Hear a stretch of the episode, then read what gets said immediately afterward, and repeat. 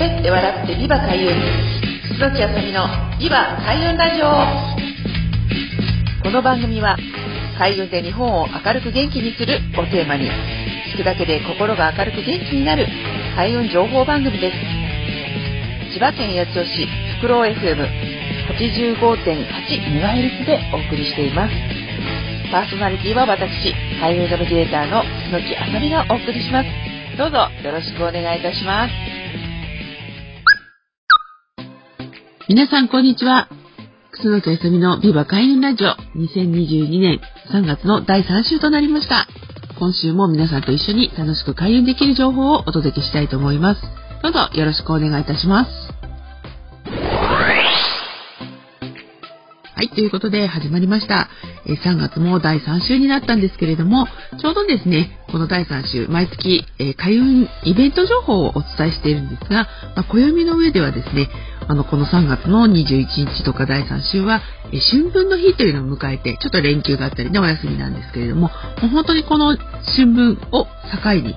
え本当に日がね、もう一日の花笠が日に日に感じられて、もう春だ春が来たよっていう風に、もう本当にファンファーレみたいなね、あの感じになっていくんですけれども、まあ、開運イベント情報となりますと、ちょうど3月の18日の日にですね、あの、千葉のあの、KK リオさんっていう千葉市中央区にあります、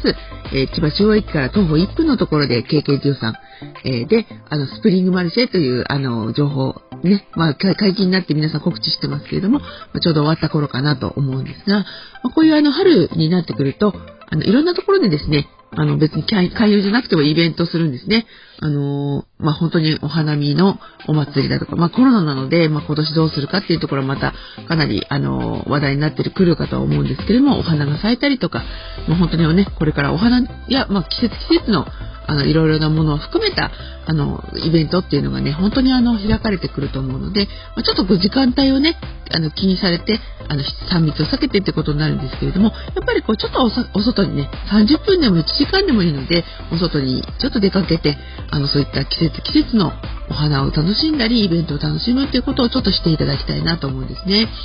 なぜかっていうと、やっぱりこの季節、本当にあの、今までね、冬の間寒、まあ、特に今年は寒かったんですが、寒かった期間の、こう、体の、まあ、関節とかがやっぱりね、ぎゅーってこう、冬の間は硬くなっちゃってるんですけど、まあ、本当に3月の3日以降、要するに、あの、立春を過ぎて、まあ、啓蟄と言われるね、虫とか生き物が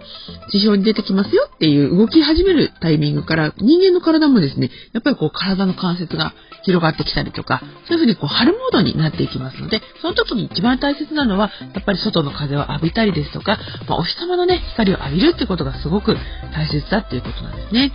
で、この直感力とか、そういう感覚、感受性を開くっていうことには、実は脳の、まあ、脳的なね、こう脳科学っていうこともこう関係関係あるんですけど、やっぱ光を浴びるっていうのはすごくですね、あの、すごくこう、まあ、子供をね、気持ちをね、活性化するとか、前向きに明るくなるっていうこともそうなんですけれども、脳のこう奥の方に、まあ、第三第三のね、瞳、目とかっていう、その奥の方に、消化体っていうね、松の実みたいな、あの、そういうものに、松ぼっくりみたいな器官が実はちょっとありまして、それをこう、あの、やっぱお日様を浴びたりとかすると、本当にそこが活性化して、まあ、本当にあの、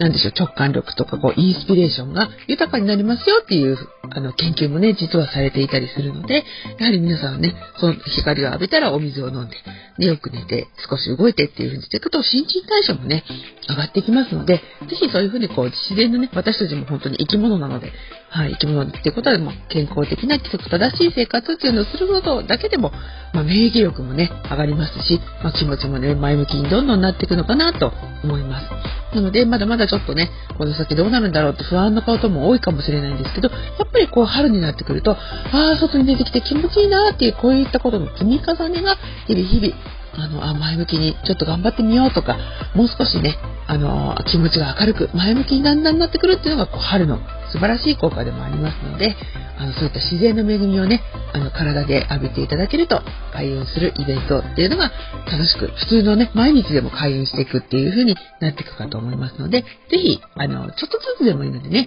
実践してみていただければと思います。ということで、え前半は、え開運イベントのことについてお伝えしました。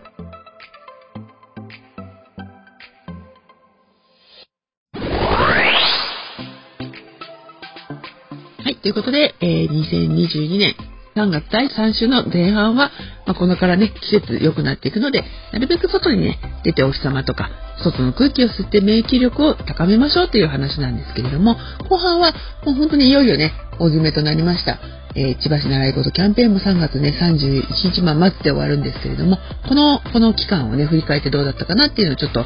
あの、私なりにまとめてみたっていうとこもあるんですけれども、やっぱりですね、この千葉市というところで、あの、占いのね、スクールさせていただいたってことは、まあ、本当にいろんな方が、こう千葉市の中でも、あの、アクセスしてくださったりとかお問い合わせいただくっていうことがすごくあったんですね。で、この私のスキル自体は今までね、こののキャンペーンを機に初めてこう、手相講座とか風水というふうにお伝えしていったんですけれども、やっぱり実はですね、こう、お伝えさせていただいたりとか、このラジオもそうなんですが、人って伝えたり教えたりっていうこと自体がものすごい成長の機会であり、学びだったなっていうのは本当に毎回思うんですね。なので、まあ、人数的にはね、そんなにこう、何ですか、一気に何十人も一緒に見るとかでは、ちょっとそれはね、私の実力にまだまだ、あの、難しかったりもしたんですけれども、やっぱりお一人一人の、あの、受講生さんと、まあ、どうなんですか？とか、人生こういうふうにこんなことあったんですね、みたいなことを、こう、対話として、あの、あ、もちろんちゃんとね、マスクしたりとか、あの、そういう衛生、感染対策っていうのはしていたんですけれども、やはりこういうふうにあの、自分のことをね、こうやって話すって機会は、なかなか特にあの、今回コロナっていうことになってくると、なんかこう、こうね、喋っちゃいけないんじゃないかとか、あの、黙食とか人と喋らずってなってくると、もうその期間が長く長くなればなるほど、やっぱり心の中もですね、こう、閉じがちになってしまっていたので、ああ、久しぶりになんかあの、家族とかね、そういう職場以外の人と喋りましたとか、あの、本当に楽し、久しぶりに自分のことを喋って、本当に新鮮です、みたいな感想も、やっぱりいただきましたので、やっぱり皆さんと一人一人、あの、お話できて本当に良かったなって本当に思うんですね。なので、これからも、ま、講座っていう自体はね、あの、続けていきたいなとは思うんですけれども、それ以外にも、やっぱりこう、オンラインではなくて、あの、少人数でも、あの、密なね、そういった人と人との、あの、関わりみたいなものを、まあ、開運イベントを通じて、あの、お伝えできたら本当にいいなっていうふうに感じました。はい。なので、もう今回ね、あの、まあ、キャンペーン2回目なんですけれども、まあ、これから先、また開催されるかどうかは、また未定なんですが、またこういったね、機会があれば、まあ、千葉市以外でも桜市ですとか、まあ、もちろん八千代市とかね、あの、本当にこちらの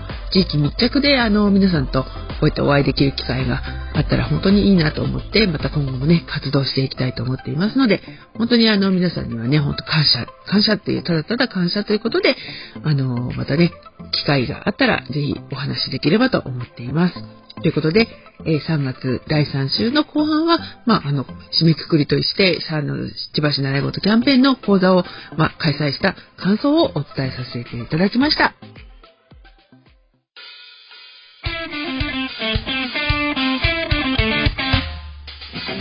喋って笑ってビバ開運。楠木あさみのビバ開運ラジオ。今回はこちらで終了となります。お聴きいただきありがとうございました。開運ナビゲーター楠木あさみの開運情報やイベント日時は、ホームページや Facebook、Instagram、アメブロなど各種 SNS などでお知らせしています。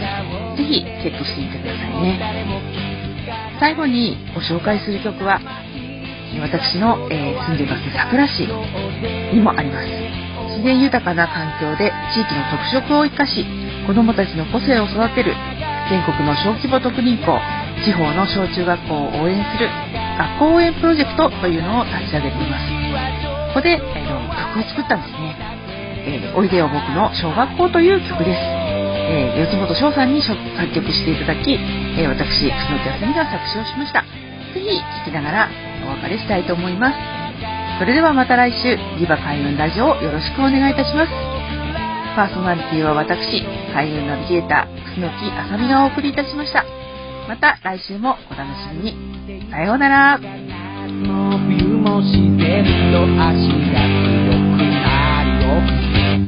ポケットの中身は通学の歴史。